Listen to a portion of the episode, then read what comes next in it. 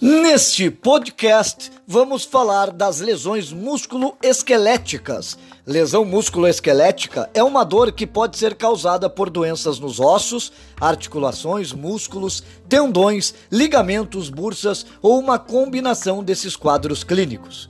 As lesões músculo-esqueléticas, chamadas de LME, são definidas geralmente como um conjunto de patologias que afetam os músculos, tendões, ligamentos, articulações, nervos, discos vertebrais, cartilagem, vasos sanguíneos ou tecidos moles associados e que podem ser causadas ou agravadas pelas atividades físicas.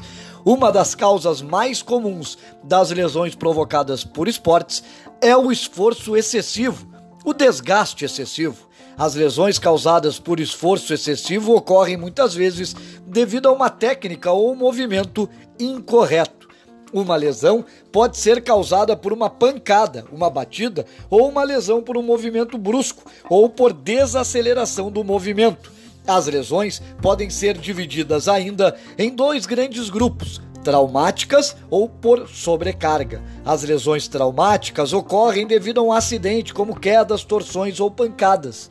A falta de um condicionamento adequado e a prática equivocada de determinados exercícios estão entre as causas mais comuns de lesões esportivas. Entre elas, as mais frequentes são as entorses ou torções no joelho e tornozelo, com consequente comprometimento de tendões e ligamentos das articulações. As lesões esportivas mais comuns são cãibras, estiramento e distensão muscular, tendinite, contusão, fraturas de estresse, bursite, entorse e ruptura de ligamentos e luxações e redução articular. Já a lesão ortopédica ocorre quando dois ossos que são unidos por uma articulação se separam. Ela pode ocorrer depois de algum trauma, queda, fratura ou até mesmo por doenças crônicas. O seu tratamento é feito com a recolocação do osso em seu devido lugar. Após isso, é necessário repouso e imobilização da parte afetada.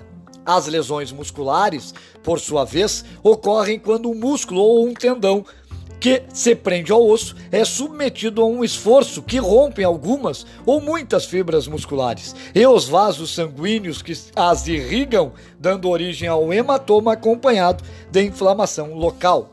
As lesões musculares podem ser divididas em lesões traumáticas, como contusões, lacerações e pelo estiramento muscular, lesões atraumáticas, como câimbras e dor muscular tardia, lesões parciais, que acometem parte do músculo, e lesões totais, que abrangem a totalidade do músculo e acarretam deformidade aparente e perda de movimentação ativa.